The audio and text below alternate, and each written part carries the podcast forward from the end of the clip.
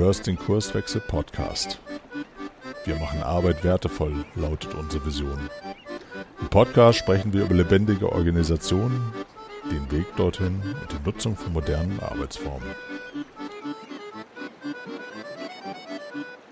Moin und herzlich willkommen im Kurswechsel Podcast. Hier spricht Arne von den Kurswechslern und du hörst eine neue Episode. Heute wollen wir uns die Frage stellen, was macht die Krise, die wir gerade aktuell alle erleben, eigentlich mit dem Gedanken von New Work oder mit New Work in der Arbeitswelt? Und wenn ich sage wir, dann meine ich eigentlich meine beiden Gästen, Gäste heute. Ich habe Manuela Kesselmann zu Gast und Jennifer Böhnke. Die beiden haben eine Studie gemacht zu genau dieser Fragestellung. Und insofern fragen wir die beiden am besten doch mal selbst, was sie rausgefunden haben. Moin ihr zwei. Moin Arne. Hi Arne. Jennifer, willst du mal anfangen? Die Leute, die dich noch nicht kennen, was müssen sie wissen? Wer bist du? Was tust du so? Ja, gerne. Ja, ich bin Jennifer, Jennifer Böhnke. Ich lebe derzeit in Bremen, komme aber ursprünglich von der Ostsee, bin in der Nähe von Kiel groß geworden und lebe seit nunmehr über acht Jahren in meiner Wahlheimat Bremen und bin hier als Unternehmensberaterin bei der Firma Orbitac AG tätig und begleite Unternehmen unter anderem bei der agilen Transformation bei Themen wie New Work und ja, agiles Arbeiten.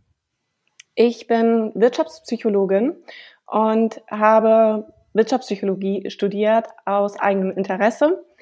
Ähm, ja, wie bin ich dahin gekommen, wo ich jetzt bin?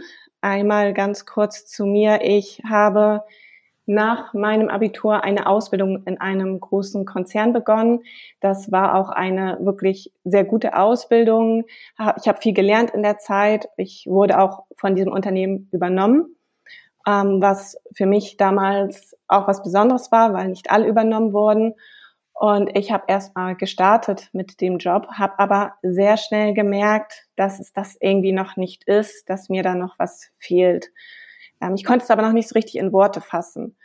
Ich bin deshalb erstmal ins Ausland gegangen, viel rumgereist, viele Erfahrungen in der Welt gesammelt sozusagen, kam dann wieder zurück nach Deutschland und wollte eigentlich mit dem Studium starten in Wirtschaftspsychologie, habe keinen Studienplatz bekommen und bin deshalb erstmal wieder zurück in den Job, ins Arbeitsleben gegangen. Ähm, hatte wieder einen wirklich tollen Arbeitgeber, ein tolles Team gehabt, aber auch da wieder das Gefühl gehabt, irgendwas fehlt mir und war es das jetzt? Ähm, irgendwie fühlte ich mich ja in diesem sogenannten Hamsterrad auch schon und ähm, ja, war so auf der Suche nach einer Antwort, wo willst du eigentlich hin? Und da hat mir das Studium im Bereich Wirtschaftspsychologie sehr geholfen. Ich habe nämlich in diesem Zusammenhang dann von New Work auch gehört und bin dann äh, so ja den Berufs Weg sozusagen der Beraterin, den habe ich dann auch eingeschlagen und habe in dem Zusammenhang mich dann intensiver mit dem Thema New Work beschäftigt und habe da viele Antworten auf meine Fragen, die ich vorher immer hatte, sozusagen bekommen. Und das war so die Frage, ja, wie willst du denn eigentlich arbeiten und was, ähm, was erfüllt dich auch in der Arbeit und wie sollte eine Arbeit gestaltet sein, damit ich in dem Falle mein volles Potenzial entfalten kann und mich richtig gut einbringen kann in die Arbeit. Und in dem Zuge wurde mein Interesse für New Work noch, noch gestärkt und ich habe mich damit weiterhin beschäftigt und habe gemerkt, ich möchte nicht nur für mich diese Fragen beantworten, sondern eben auch andere dabei unterstützen. Und das ist ja der Grund, weshalb ich mich mit diesem Thema New Work so intensiv beschäftige. Und weshalb mir persönlich das ein großes Anliegen ist, ja, da auch weiter zu forschen und die Ergebnisse zu teilen. So mhm. viel einmal kurz zu mir, beziehungsweise war das jetzt schon ein bisschen länger. Ja. Manuela, du warst ja schon mal bei uns. Wir haben schon einen Podcast über New Work gemacht, den, den verlinke ich auch mal in den Show Notes, aber erzähl doch auch noch mal kurz zu dir. Was treibt dich an? Warum dieses Thema? Wie, wie kommst du dahin? Ja, ja, erstmal vielen Dank, Arne, dass wir heute bei dir sein äh, können. Und äh, ja, was, was Jennifer erzählt hat, äh, diese, diese Suche nach erfüllter Arbeit, immer wieder zu gucken, äh, ist das, passt das, äh, bringt mich das voran? Ich glaube, das ist eine Suche, die ähm, alle Menschen tatsächlich in sich tragen und äh, das knüpft auch an an, an meinen äh, beruflichen oder Lebensweg. Äh, ich bin ja, wie, äh, wie du weißt, komme äh, komm ich aus der Medizin. Ich habe viele Jahre im Krankenhaus mit kranken Menschen äh, gearbeitet und mich dann einfach in die Prävention entwickelt, um früher anzusetzen, also nicht erst zu warten, bis Menschen krank sind, sondern mitzuhelfen, dass sie sich gesund erhalten und habe äh, die Arbeitswelt für mich entdeckt, schon seit 20 Jahren und seitdem engagiere ich mich für eine gesunde Arbeitswelt, für gesunde Arbeitsbedingungen und das ist eben nicht der höher verstellbare Schreibtisch, sondern äh, das ist im Kern äh, ist der größte Treiber für Gesundheit die Unternehmenskultur. In dem Zusammenhang bin ich durch meine ganzen Initiativen auch äh, seit fünf Jahren in etwa ja durch mehrere Zufälle an das Thema New Work geraten und bin seitdem auch da sehr beseelt unterwegs. Ähm, einen Beitrag zu leisten und mich da zu engagieren. Und das hat Jennifer und, und mich auch zusammengeführt, das Thema New Work. Und wir kennen uns schon seit knapp zwei Jahren und haben äh, privat telefoniert im Ostern und, und waren, äh, das war ja gerade vier Wochen nach dem Shutdown und haben uns engagiert über gesellschaftliche Themen, über das Thema Arbeit, gesunde Arbeit und Auswirkungen von Corona unterhalten, privat und haben einfach spontan entschieden. Ich kann mich noch gut erinnern, ich äh, habe mit ihr telefoniert, während ich, äh, das war so schönes Wetter, auf dem Rasen äh, lief, ähm, haben uns spontan entschieden, diese Studie zu starten und haben die interessanterweise Arne auch iterativ entwickelt. Also wirklich äh, gleich agile Methoden angewendet, diese Studie zu entwickeln und dann eben auch äh, auszurollen. Ja, das ist vielleicht auch so zu meinem Hintergrund. Mhm. Jetzt, jetzt, jetzt hast du die Katze ja auch schon aus dem Sack gelassen. Also ihr habt eine Studie gemacht. Ihr habt euch die Frage gestellt, die, du hast von dem Shutdown gesprochen, ähm, viele Menschen sind ins Homeoffice gegangen, ähm, jedenfalls hat sich für die allermeisten Arbeit in irgendeiner Weise stark zum Teil verändert. Ähm, erzählt doch mal, wie seid ihr da rangegangen und was war so das Kerninteresse, wo ihr gesagt habt, ja, das, das schreiben wir jetzt mal drauf auf diese Studie oder das wollen wir eigentlich herausfinden? Jennifer, Jennifer, ich würde dir den Vortritt lassen, wenn du magst. Ja, genau, ich würde mal starten. Ähm, wir haben uns damals, wie gesagt, sehr angeregt unterhalten darüber, was die Corona-Krise mit uns macht und uns die Frage gestellt, wie geht es denn anderen dabei? Also wie wirkt sich das generell auf die Arbeitswelt aus, dass jetzt vermehrt die Mitarbeiter ins Homeoffice gehen, dass ähm, wir uns auch in einer allgemeinen Krise wirtschaftlich ja auch befinden. Und was macht das insbesondere mit den Mitarbeitern und den Unternehmen und den Organisationen im Sinne von New Work? Und äh, wir haben dann entschlossen, mit diesem mit dieser Studie, also wir haben einen Fragebogen entwickelt für diese Studie, zu erheben, einmal ich sage jetzt mal das Level, das Level, New Work Level, auf das sich die jeweilige Organisation befindet. Also wie stark sind die New Work Aspekte schon in den Organisationen ausgeprägt und ähm, inwiefern wirkt sich das beispielsweise auf die Produktivität aus, auf das Sinnerleben? Welche Rolle spielt in diesem Zusammenhang auch das Stresserleben? Weil das ähm, haben wir ja auch gemerkt, dass dieser Lockdown bei vielen Menschen zu privaten und auch beruflichen Stress geführt hat. Auf einmal mussten die Kinder zu Hause beispielsweise betreut werden, ähm, eventuell auch andere Angehörige zu Hause mit betreut und gepflegt werden. Und ähm, diese Aspekte haben wir alle mit in unsere Erhebung eingenommen.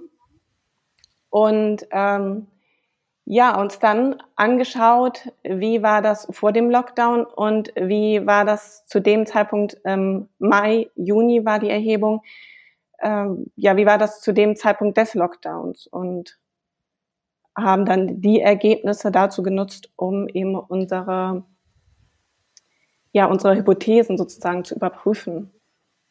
Mhm. Vielleicht nochmal, äh, von vorne gestartet. Du hast jetzt gesagt, welches New Work Level ist schon da. Das für mich klingt das so ein bisschen nach Reifegrad und das löst so ein bisschen leicht nervöses Zucken bei mir aus.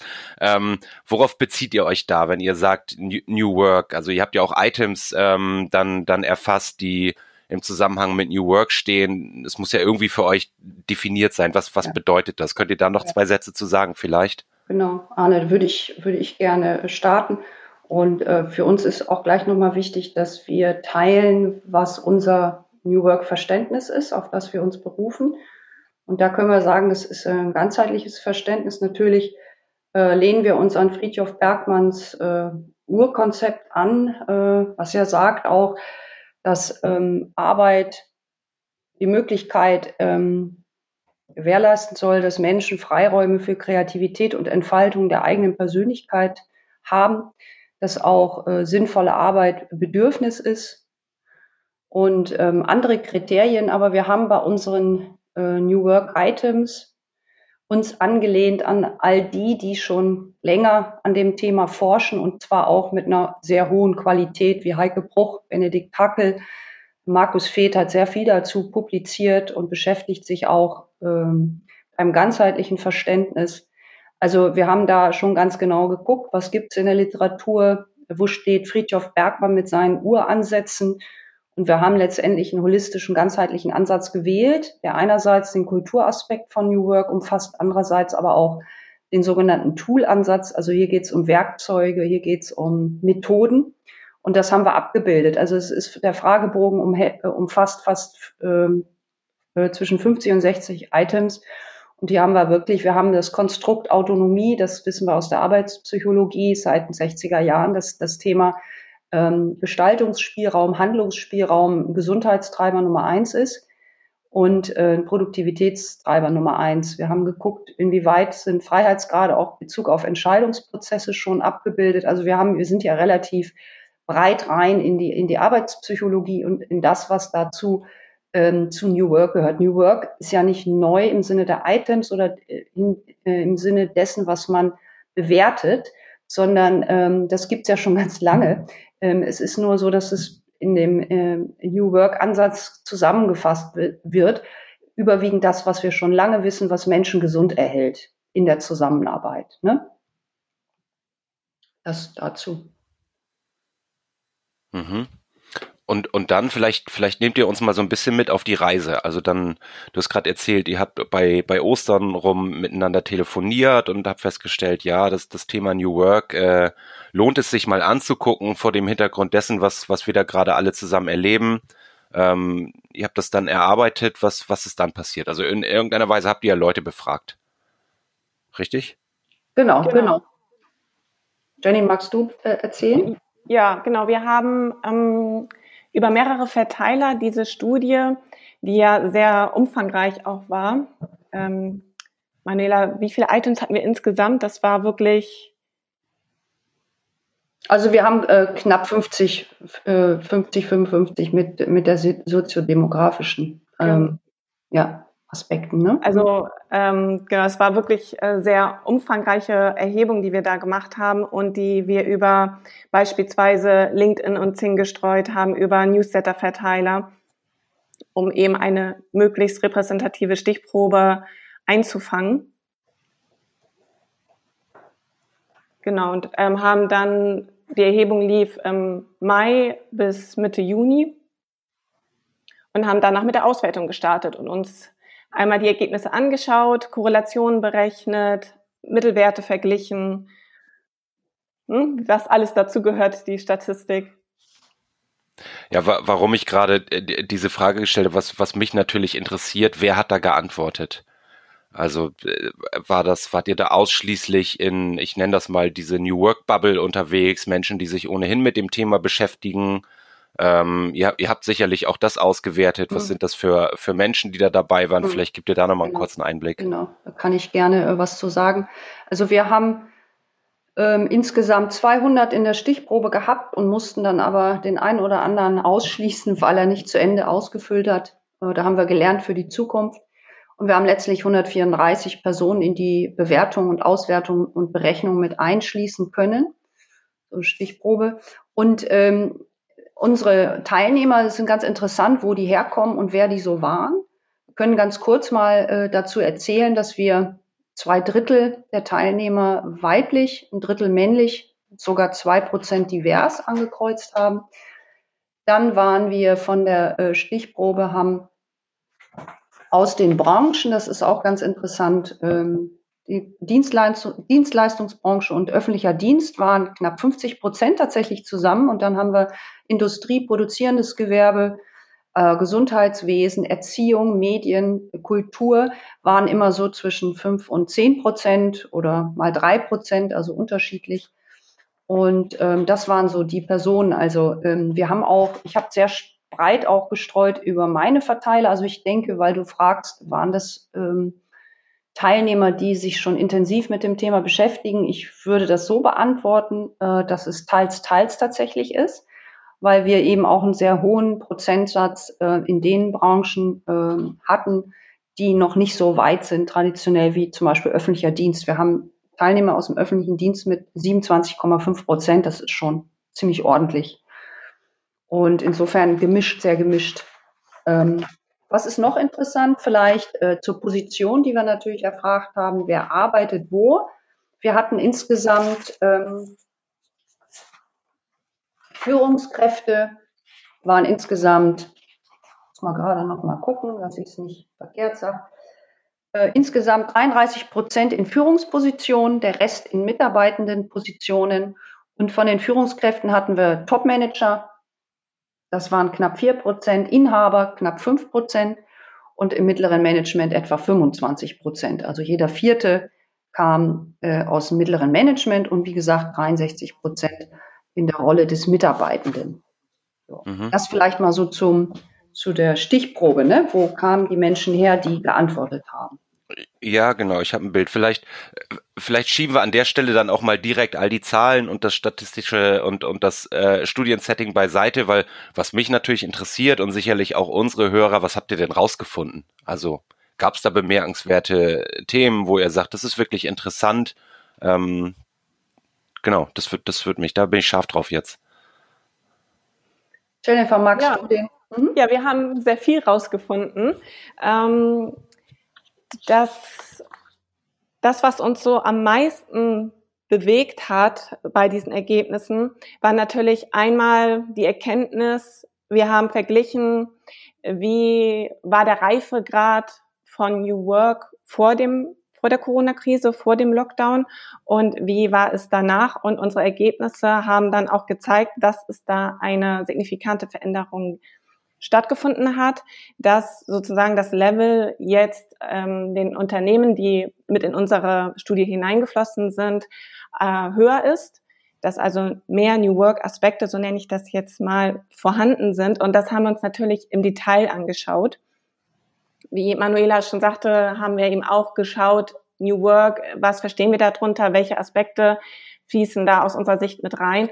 Und ähm, was jetzt wahrscheinlich nicht ganz so überraschend ist, ist natürlich, dass insbesondere das Thema Homeoffice und virtuelle Zusammenarbeit dazu geführt hat, dass dieser Reifegrad an New Work zugenommen hat. Also deutlich mehr der Befragten waren zu dem Zeitpunkt der Erhebung im Homeoffice und haben dann natürlich auch mit virtuellen Tools und Methoden gearbeitet.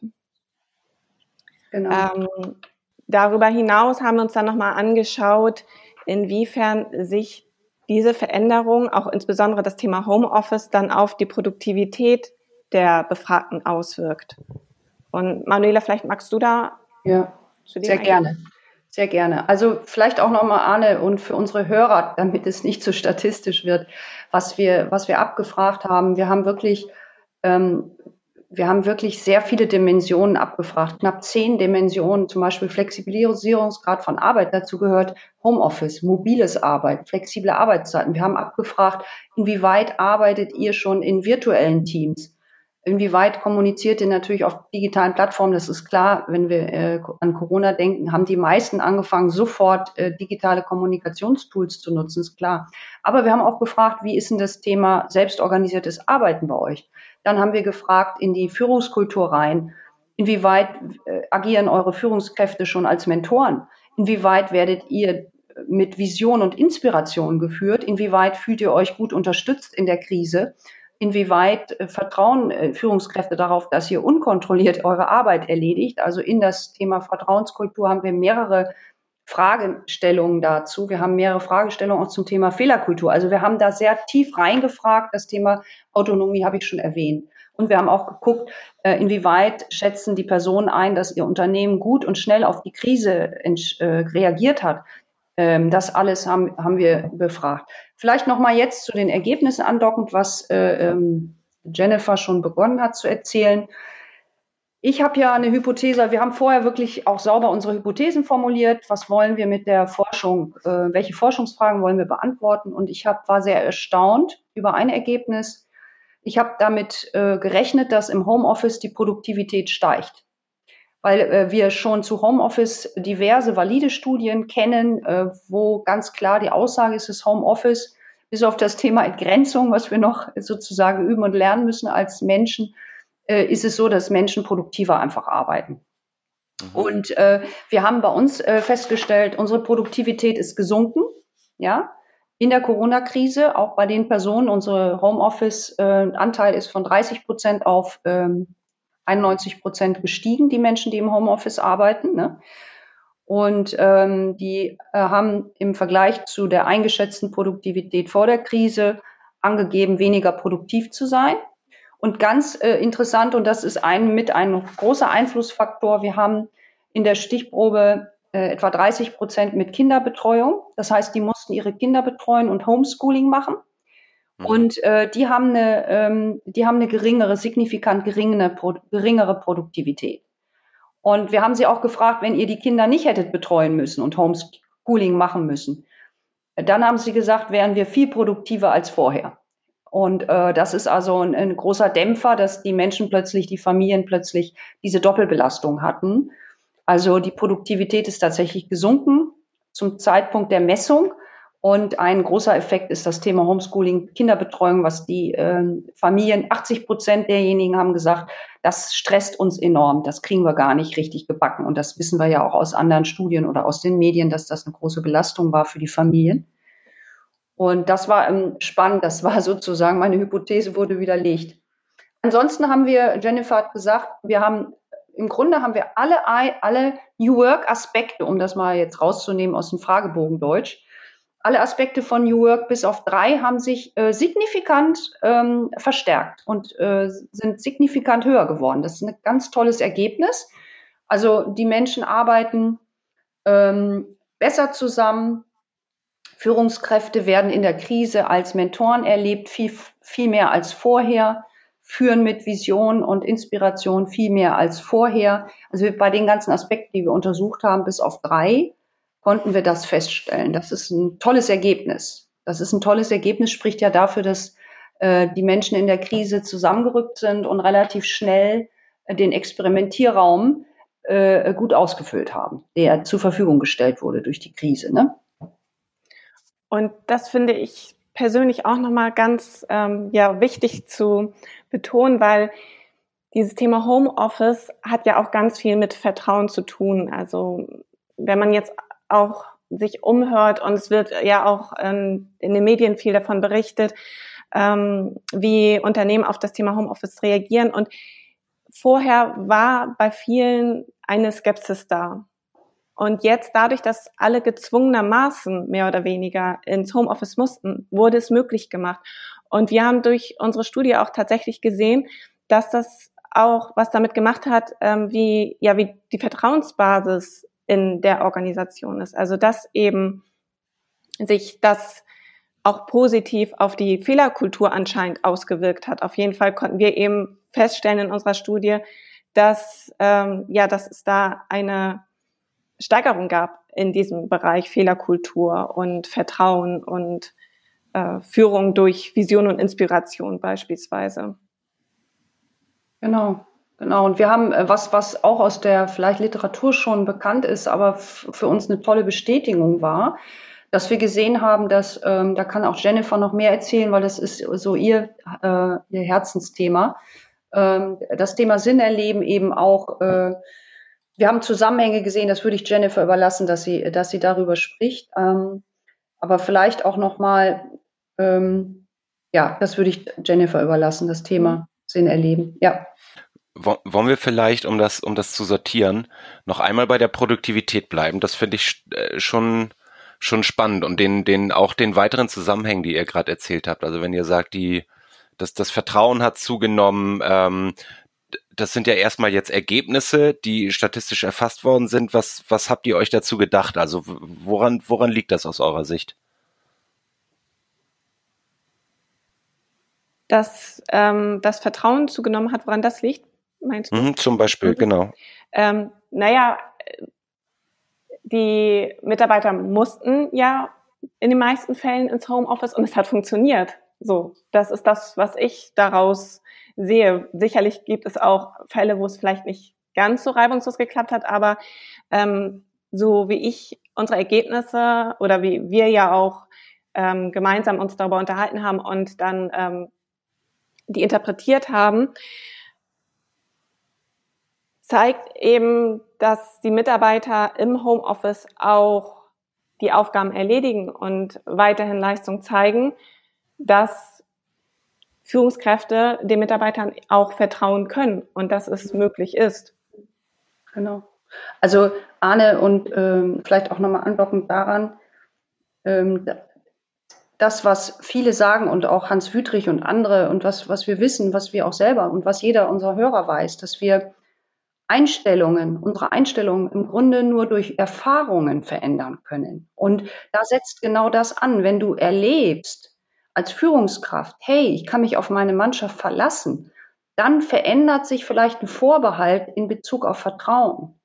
Und dann erlebst du und erfährst du, ich kann vertrauen. Und das ist dann das Thema Loslassen. Also wir können im Grunde über Erfahrungsräume, und das war jetzt ein notwendiger Erfahrungsraum, den hat sich keiner gewünscht, aber äh, das ist ein Experimentierraum und deswegen ist das gemeinsame Lernen in dem Raum jetzt auch wichtig. Können wir gleich noch drauf zu sprechen kommen, ne? was die Unternehmen mit der Krise machen sollten und in der Krise jetzt noch. Ne?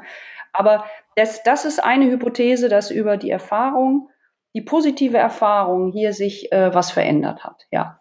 Und äh, ganz genau, also da will ich ja auch hin eigentlich. Und das ist jetzt, ist ja schön, wenn ich mir das wünsche, aber was ich, ich beobachte das tatsächlich auch, dass in, in Unternehmen, wo, also das Thema Homeoffice, ähm, habe ich häufig gesehen, ist, ist ein sehr sensibles Thema. Und ich, ich als mit auch mit einem arbeitspsychologischen Hintergrund stelle ja die Frage, was für Glaubenssätze werden da eigentlich bedient? Wenn ich, wenn ich meine, die Leute dürfen nicht im Homeoffice arbeiten und äh, da steckt ja, sind wir schnell wieder beim Menschenbild McGregor XY, ihr kennt das. Ähm, mhm. Und du hast das gerade angesprochen, Manuela. Also es sind Erfahrungsräume aufgegangen, die ja auch die Chance bieten, mit so tradierten Glaubenssätzen mal zu brechen oder die zumindest mal irgendwie anzufassen ähm, äh, ganz offensichtlich. Und, und da sehe ich die Chance, äh, die da auch drin liegt, was ja sich in, in vielen anderen Bereichen auch auswirken kann, wenn ich mir die Frage stelle, wie führe ich eigentlich Unternehmen, wie organisieren wir eigentlich Arbeit und Zusammenarbeit? Ähm, das das fände ich spannend, wie, wie nachhaltig wirksam das dann, das dann noch ist. Genau, Arne und Jennifer, wenn ich da eben kurz einhaken dürfte. Ähm, dieses Öffnen von Erfahrungsräumen, dieses Öffnen von Experimentierräumen mit der unbedingt, das gehört unbedingt dazu, das gemeinsame Auswerten, das gemeinsame Auswerten der Erfahrungen, der Learnings. Das ist das, was wir in Zukunft brauchen. Das ist das, das ist die Zukunft, das zukünftige Zusammenarbeiten in einer komplexen Welt und Wirtschaftssituation global.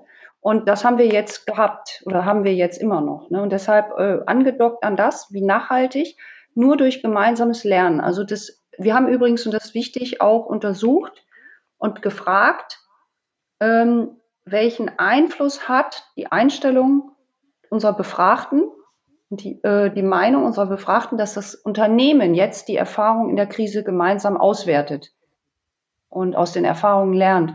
Und wir haben folgenden Zusammenhang messen können. Überall da, wo die Teilnehmer gesagt haben, ja, wir lernen gemeinsam und ich gehe davon aus, dass wir gemeinsam auswerten, also Retrospektiven fahren, aus der Krise unsere äh, Learnings ableiten. Überall da war die Produktivität, wurde die Produktivität äh, als signifikant höher eingeschätzt. Also wir haben hier einen Zusammenhang zwischen Lernen, Lernerfahrungen machen und Produktivität. Das, das können wir nicht mehr wegschieben. Das ist eine sehr, sehr wichtige Erkenntnis. Mhm. Und das passt ja auch ähm, zu dem Thema Sinn erleben beispielsweise. Also es ist eine Krise und es war für uns alle eine neue Situation, herausfordernd. Das geht einher mit Unsicherheiten, mit Ängsten natürlich auch. Sowohl wirtschaftliche, finanzielle Ängste als auch gesundheitliche Ängste spielten zu der Zeit eine Rolle. Aber als Organisation das gemeinsam zu schaffen und zu sagen, okay, wir gehen jetzt ins Homeoffice, wir ähm, statten euch aber aus und ähm, wir organisieren uns um und dass trotzdem alle noch weiter zusammengehalten haben und gesehen haben, hey, das klappt auch und das schaffen wir. Das macht ja auch was mit den Menschen. Und dann dieser Gedanke dabei, okay, und wir werden im Nachgang oder immer zwischendurch mal wieder reflektieren, was macht das mit uns und was können wir daraus auch lernen für die Zeit nach der Krise? So insbesondere das Thema Homeoffice. Es funktioniert und für viele ist es auch eine Entlastung. Und wir können auch, wenn die Krise vorbei ist, das einrichten, dass Mitarbeiter weiterhin teilweise, teilweise vielleicht ja auch ganz aus dem Homeoffice heraus arbeiten, weil wir jetzt erlebt haben, es funktioniert und wir sehen eben auch die Vorteile daran.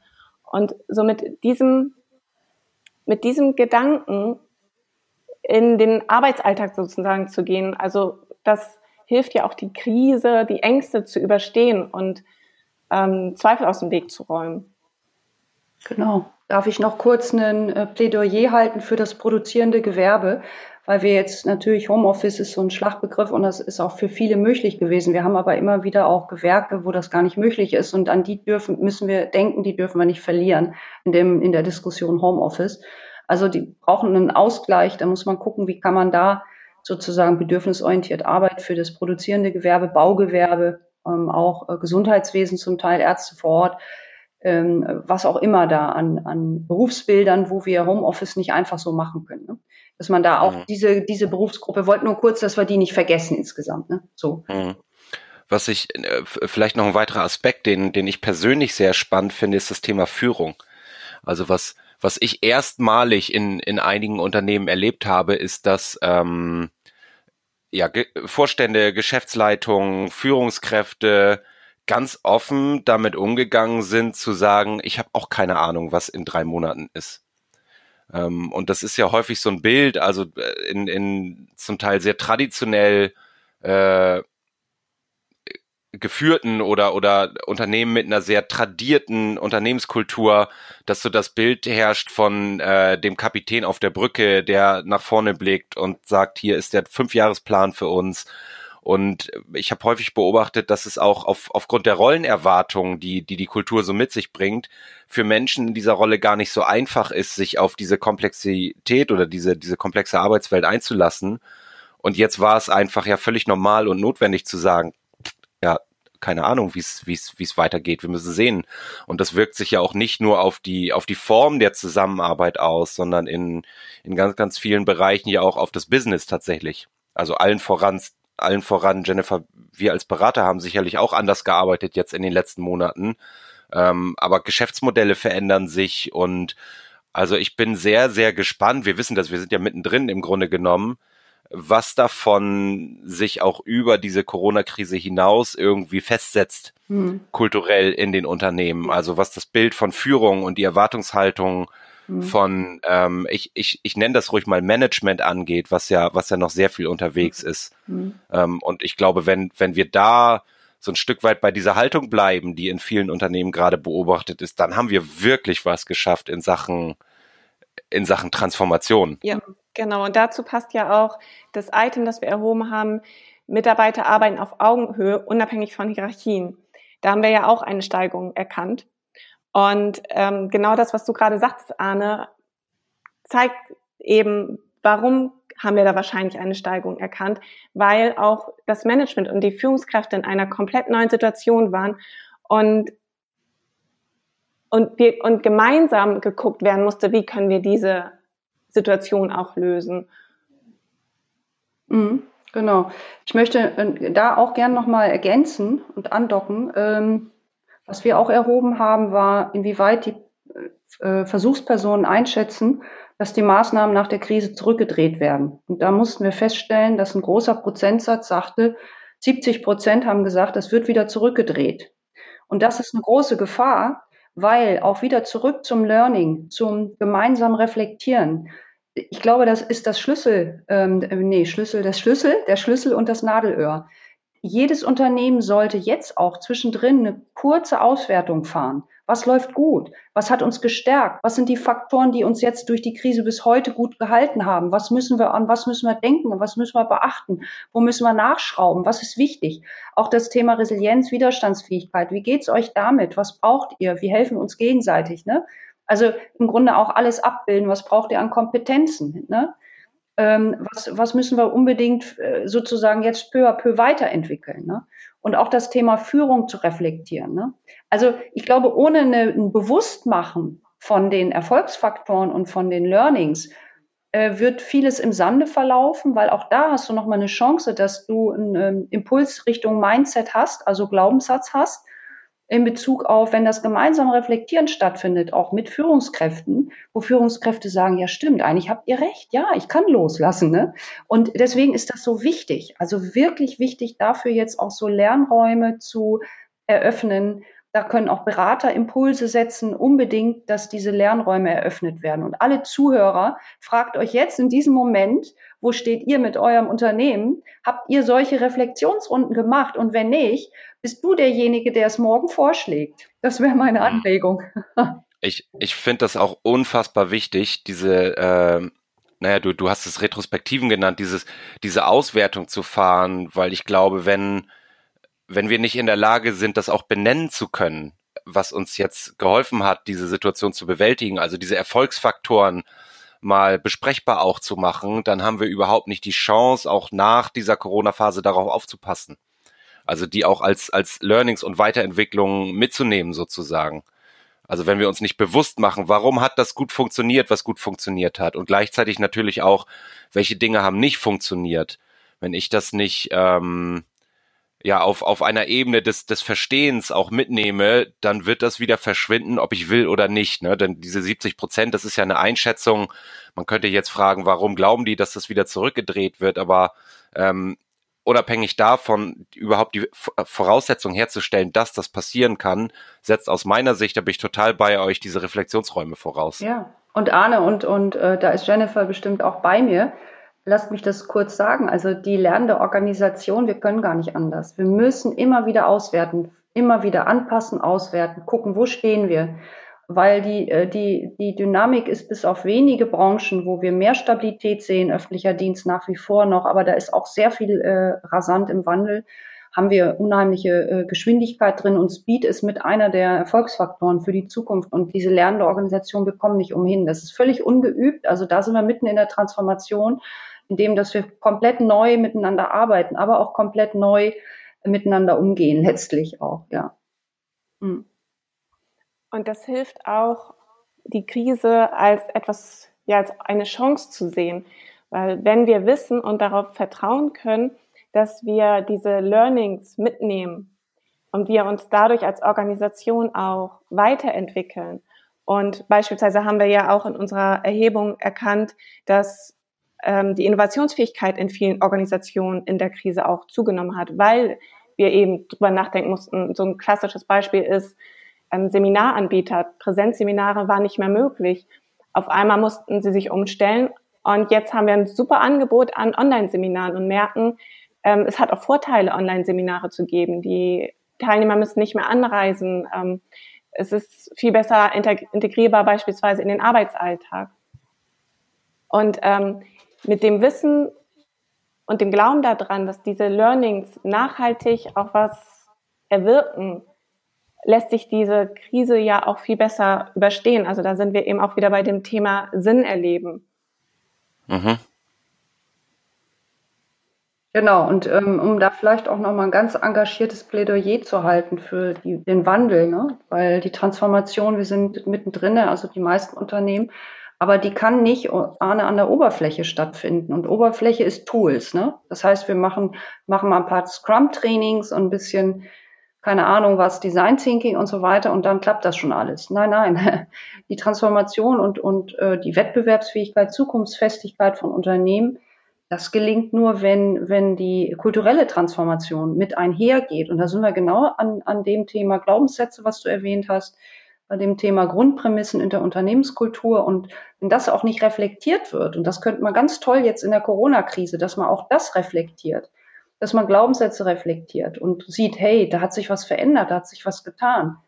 Und ähm, das, glaube ich, ist, ist so notwendig. Und da braucht es die Dialoge, die Impulse. Und da sollte jeder mutig sein in der Organisation, das mit auf dem Schirm zu haben und mit anzusprechen und ähm, mit Teil des Wandels zu sein und Impulsgeber des Wandels. Oder wie, wie ihr sagt, jetzt Reisebegleiter. Jeder von uns ist Reisebegleiter. Ja, wir sind alle Reisebegleiter. Wir, ne? Und äh, auch weg von dem Thema reden, reden, reden, machen, machen, mitmachen, mitmachen einfach. Ja, da sind wir mitten in der Corona-Krise. Also da auch nochmal. Wir können Unternehmenskultur nicht getrennt von Gesellschaftskultur sehen. Ne, das ist immer Teil dessen. Ne? In der Unternehmenskultur haben wir immer Teile der Gesellschaftskultur abgebildet. Und wenn wir nicht rauskommen aus dem, aus dem Leistungswahn, dass Menschen nach Leistung und nach äh, Status beurteilt werden, wie wollen wir da die Zukunft schaffen? Muss ich ehrlich sagen. Also das ist wirklich ein großes Thema. Und wie du sagst, Arne, du hast es in unser Vorgespräch gesagt, Corona ist Brennglas. Es ist Brennglas. Es zeigt uns im Unternehmen und in der Gesellschaft, was die Themen sind, die wir dringend angehen müssen. Mhm. Äh, genau, Leistung, Status äh, hast du gerade angesprochen. Jennifer, du hast mir davor das, das Wort äh, Sinnerleben zugeworfen. Ich habe das hier gerade mal eben so mit aufgeschrieben. Er, er, erzähl doch mal, warum ist das wichtig für dich in dem Zusammenhang? Es passt vielleicht, schließt vielleicht ganz gut an an das, was du gesagt hast gerade, Manuela. Genau, ähm, ja, mir war es wichtig, das Thema Sinnerleben mit in die Studie einzubauen, da äh, das sowohl in der Wissenschaft als auch Prax in der Praxis in den letzten Jahren an Bedeutung zugenommen hat. Warum? Weil eben auch festgestellt wurde, dass das Sinnerleben für Mitarbeiter elementar ist, um auch ähm, ja, motiviert in den Arbeitsalltag sozusagen reinzugehen. Also wenn wir ein hohes Sinnerleben haben, führt das auch dazu, dass wir engagierter sind bei der Arbeit. Dass, es gibt auch Untersuchungen, die gezeigt haben, dass das Commitment steigt, dass wir dadurch natürlich dann auch wieder mehr Leistung und Produktivität zeigen können. Und ähm, wir haben in unserer Studie gesehen, dass es einen Zusammenhang gibt zwischen New Work und Sinnerleben. Das heißt, je, je höher der Reifegrad von New Work in der Organisation war, umso höher war auch das Sinnerleben der Mitarbeitenden. Und gleichzeitig haben wir auch festgestellt, dass der Führungsstil einen, eine Auswirkung auf das Sinnerleben der Mitarbeitenden hat. Und ähm, das, ja, wie gesagt, das ist derzeit ähm, nicht nur nicht nur ein Modethema, sondern es ist wirklich so, dass ich glaube, das kann jeder Einzelne bei sich auch nachvollziehen, wenn wir eine Aufgabe erledigen und die für uns nicht als sinnvoll eingestuft wird, dann sind wir da auch nicht wirklich bei der Sache. Man erledigt das, man macht Dienst nach Vorschrift, aber ähm, man man kann nicht sein ganzes Potenzial entfalten. Und letztendlich ist das ja auch so der Gedanke von New Work, unter anderem einer, also einer der kulturellen Aspekte auch das Thema, dass jeder einzelne Mitarbeiter sich mit den Potenzialen, die die Menschen mit reinbringen in die Organisation, entfalten soll, um möglichst, ja, ich sag mal, das, was jeder Mensch mitbringt, die Fähigkeiten, die Kompetenzen, dass die so zusammengefügt werden in der Organisation, dass dadurch die Organisation die Ziele erreichen kann. Ich finde das einen ganz wichtigen Punkt. Ähm, also ich, ich bin total bei dir, wenn es darum geht, was Friedhof Bergmann hat immer gesagt, was ist eigentlich das, was wir wirklich, wirklich wollen. Wenn, wenn ich mich als Mensch frage, was ist denn das? Aber auch für die Unternehmen ist ja genau das heute essentiell wichtig. Denn immer dann, wenn ich Probleme zu lösen habe, für die es eben keine Vorschrift gibt, weil das Wissen dafür noch nicht da ist aus der Vergangenheit, wo ich also nicht einfache Prozessbefolger brauche, sondern neue Lösungen entwickeln muss, Ideen entwickeln muss, so urmenschliche Potenziale wie Kreativität und Intelligenz in, in diese Lösungsentwicklung mit einfließen müssen, da brauche ich eben Gehirne, äh, sagen wir immer, also Menschen, die diese kreativen Ideen haben. Und die Frage nach dem, nach dem Sinn erleben, die ja auch damit drinsteckt, beantwortet ja ein Stück weit die Frage, was brauchen Menschen eigentlich, um das zu wollen und auch zu können im Kontext von Arbeit. Und insofern finde ich den Zusammenhang sehr spannend, den ihr daraus gefunden habt. Mhm. Jennifer hatte äh, nicht mehr erwähnt, äh, dass wir auch gesehen haben, dass Sinn erleben äh, statistisch signifikant mit Produktivität korreliert. Heißt, je mehr die Menschen Sinn erleben, erleben sozusagen, desto produktiver sind sie. Aber das ist jetzt keine neue Erkenntnis. Das haben wir, wissen wir schon länger, aber es hat sich nochmal hier in unserer Studie bestätigt. Ne? Das heißt, je sinnvoller wir arbeiten können und je mehr wir uns einbringen können mit unseren Talenten, mit unseren Begabungen, mit unseren Stärken, ähm, desto produktiver sind wir auch und desto erfolgreicher sind wir auch. Ne? Und das ist das, was Bergmann ja auch sagt. Also seine Vision ist, das hat er ja äh, vor drei Jahren in Berlin gesagt, da durfte ich ihn live erleben. Seine Vision von Gesellschaft ist auch äh, eine Gesellschaft, in der alles, alles stärkt. Ne? Also eine stärkenorientierte Gesellschaft, stärkenorientierte Unternehmenskultur. Ne? Das ist ganz wesentlich. Ne? Und da sind wir in der Wertschätzungskultur. Das funktioniert ja gar nicht anders. Ne? Hm, ich, ich habe noch einen Punkt. Du äh, aus, wir haben ja ein kurzes Vorgespräch geführt und ich habe mir das Stichwort Freitextfeld notiert. Also wenn äh, wir sind ja gerade so ein Stück weit an dem Punkt, was was wollen die Menschen denn eigentlich? Also wie wollen sie denn arbeiten oder was was muss ich als Unternehmer auch voraussetz für Voraussetzungen schaffen, damit Menschen so arbeiten, dass sie eben ihre Kreativität und ihre Intelligenz auch im Sinne des Unternehmens, das ist ja die Perspektive, die wir die wir immer mitdenken müssen, einbringen. Also ihr habt da, wenn ich das richtig verstanden habe, ja gefragt, was was braucht ihr denn eigentlich? Hm? Jennifer, magst du das beantworten? Ja, das war für uns auch ähm, spannende, ähm, spannende Erkenntnisse, ähm, weil die meisten dort auch angegeben haben, dass sie gerne Homeoffice beibehalten wollen. Und das war für uns so ein bisschen ähm, ja überraschend, weil wir natürlich, ähm, Manuela, korrigiere mich, wenn ich da was Falsches sage, aber wir achten natürlich ganz stark auf die kulturellen Aspekte. Also ich bin der Meinung, dass das so der Kern der Organisation ist. Also wenn die, wenn, der, wenn die kulturellen Aspekte stimmen, also sowas wie wertschätzende Zusammenarbeit, auf Augenhöhe arbeiten, eine gute Fehlerkultur, ein offener Austausch, Transparenz, wenn das alles gelebt wird, dass dann solche Faktoren wie Homeoffice, ähm, die technische Gestaltung der Arbeit dass das dann eigentlich nicht mehr so, ja, so, ähm, so ausschlaggebend ist. Aber diese Freitextfelder haben eben gezeigt, das, was die Menschen, auf jeden Fall unsere Stichprobe, derzeit bewegt, sind die Themen Homeoffice unter anderem. Ja, mobiles Arbeiten, Homeoffice, flexible Arbeitszeiten, das waren die, die Highlights. Also die hatten die meisten Treffer und wir haben in unseren Freitextfeldern 96 Personen haben ausgefüllt die Freitextfelder, haben wir nur drei gehabt, äh, die sagten äh, mehr Vertrauenskultur und fünf, die gesagt haben, äh, mehr Augenhöhe in der Zusammenarbeit. Es gab schon gute Ausgangswerte, das müssen wir sagen. Also wir haben äh, auch gute Ausgangswerte in der Stichprobe gehabt, wo die Menschen sagten, vor der Corona-Krise haben wir auch die und die Werte, zum Beispiel Vertrauenskultur sagten 50 Prozent. Aber äh, das fand ich, da ist ja wahnsinnig viel Luft nach oben. Ne? Und das hat, das hat mich sehr erstaunt. Und äh, es gibt eine, es gibt eine wissenschaftliche mögliche Erklärung, das müsste man natürlich untersuchen. Überall da, wo ähm, in, in eher autoritär geführten oder eher hierarchisch äh, geführten Unternehmen ähm, ist die Erwartungshaltung der Menschen auch eher Richtung Hierarchie. Also die können gar nicht, die halten gar nicht für möglich, dass es anders geht und erwarten mhm. es auch gar nicht. Also das könnte eine mögliche wissenschaftliche Erklärung sein, das müssten wir aber nachbefragen. Ich ich könnte dem auch was entgegenhalten, wenn ihr sagt, das überrascht euch. Wir sind jetzt ja auf der Ebene der, ja, wie, erklären wir uns das, was diese Nennungen sind? Und also was da ja drin steckt, wenn die Leute sagen, Homeoffice, äh, mehr selbstbestimmte Gestaltung, wie ich arbeite, wo ich arbeite und so weiter, dann ist das für mich das Thema Autonomie.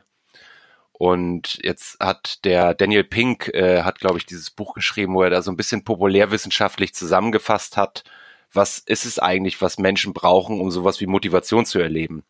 Und er fasst das ja sehr schön zusammen mit äh, eben genau das, Autonomie, äh, Ma Mastery, Purpose im Englischen. Das mhm. Sinnerleben habt ihr besprochen, die Autonomie finden wir hier. Ähm, Mastery weiß ich jetzt nicht, ob das in, in der Studie so rausgekommen ist, aber für mich würde das, äh, wenn ich, wenn ich diese Erklärung heranziehe, gar nicht mal so überraschend sein.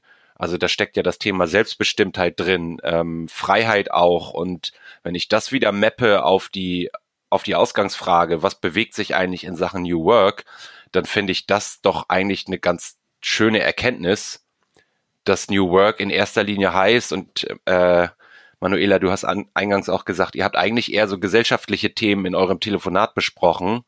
Ähm, und auch Friedhof Bergmann schreibt ja New Work, New Culture, so heißt sein Buch. Das wird oft ausgeblendet. Das ist, dass es für die Menschen viel mehr darum geht, ein selbstbestimmtes Leben zu führen und dann vielleicht gar nicht so sehr sicherlich auch über die, die Art und Form, wie, wie arbeite ich da eigentlich? Also arbeite ich äh, in jetzt habe ich einen Faden verloren. Aber sch schließt das an bei euch? Ja, ja. also ich kann das ähm, ganz gut nachvollziehen, weil du hast natürlich recht, insofern Homeoffice steht bei den Leuten vielleicht für genau diese kulturellen Aspekte, die ich gerade nannte. Also wenn jemand im Homeoffice arbeiten kann, herrscht ja eine Vertrauenskultur, oder das würde man zumindest voraussetzen. Und das ähm, impliziert sozusagen einige der kulturellen Aspekte, die wir mit abgefragt haben. Es wäre natürlich spannend, da nochmal einen Einzelfall sozusagen weiter zu forschen.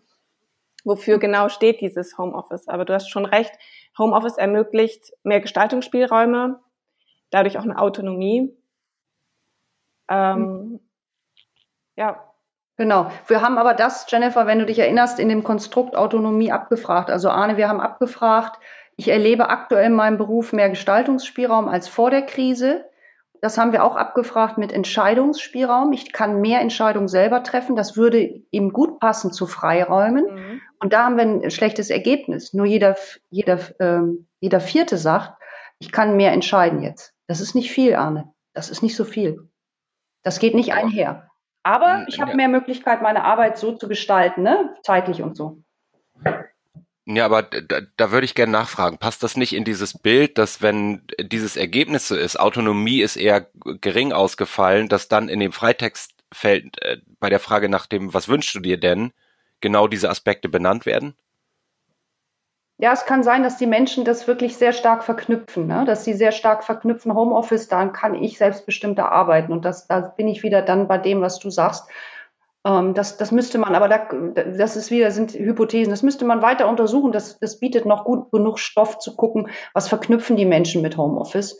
Und das, was wir aber brauchen, um das zu New Work wieder anzudocken und da die Verbindung wieder herzustellen, was wir brauchen, ist äh, für eine gute, gesunde Arbeit und Zusammenarbeit, dass auch die Mitbestimmung, die gemeinsame Entscheidungsfindung, dass die Menschen hier mit einbezogen werden. Also nicht nur, du kannst selber entscheiden, wann und wo du arbeitest, sondern du darfst dich hier mit einbringen, auch in die Gestaltung der Arbeit, in die Gestaltung der Lösung. Ne? Das, das muss einhergehen. Ne? Sonst bleibt man mhm. an der mhm. Oberfläche.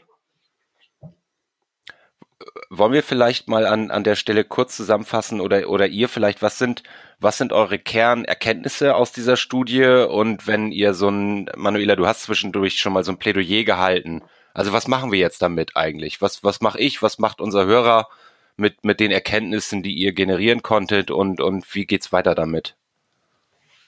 Jennifer, ich würde den Vortritt lassen. Ja, ähm, was Manuela ja vorhin auch schon zwischendurch sagte, ist, dass wir auf jeden Fall den Hörer mit auf den Weg geben wollen, dieses, diese letzten Monate zu reflektieren und zwar gemeinsam zu reflektieren im Team. Welche Learnings können wir daraus mitnehmen? Was lief gut? Was lief nicht so gut? Und zwar dann auf mehreren Ebenen wieder bezogen. Also auch zu schauen, was hat das mit unserem Teamzusammenhalt gemacht? Was hat das mit unserem, unserer Teamkultur auch gemacht? Und inwiefern wollen wir in Zukunft unsere Arbeit gestalten?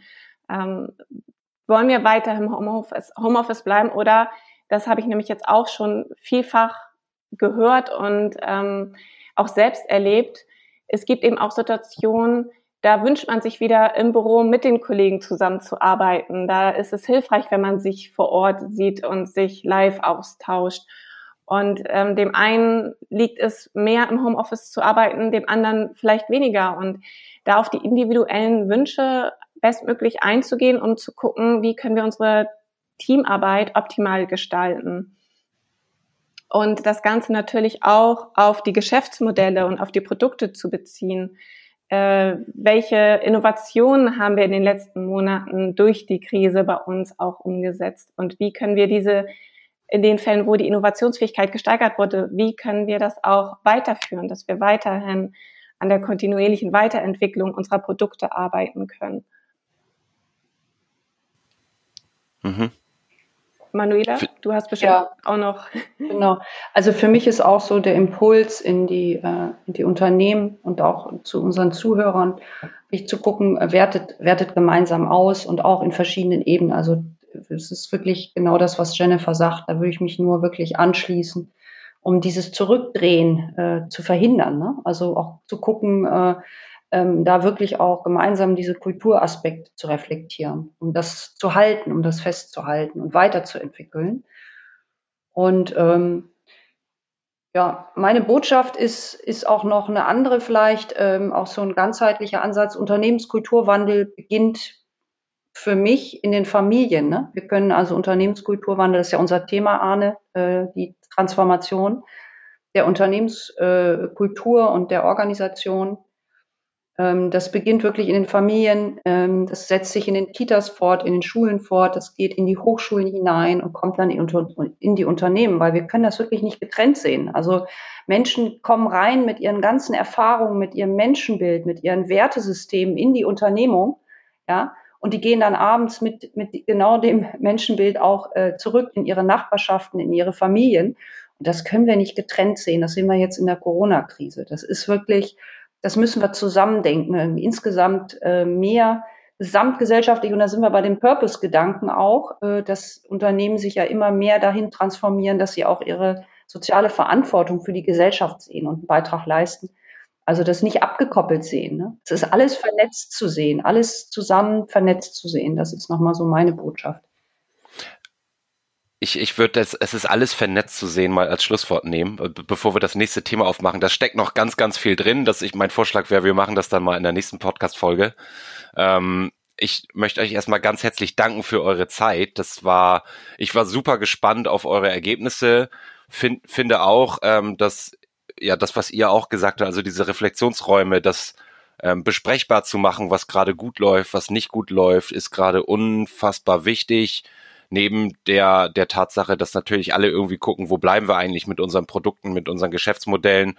Auch, auch da gilt es natürlich, dem, dem ganzen Raum zu geben.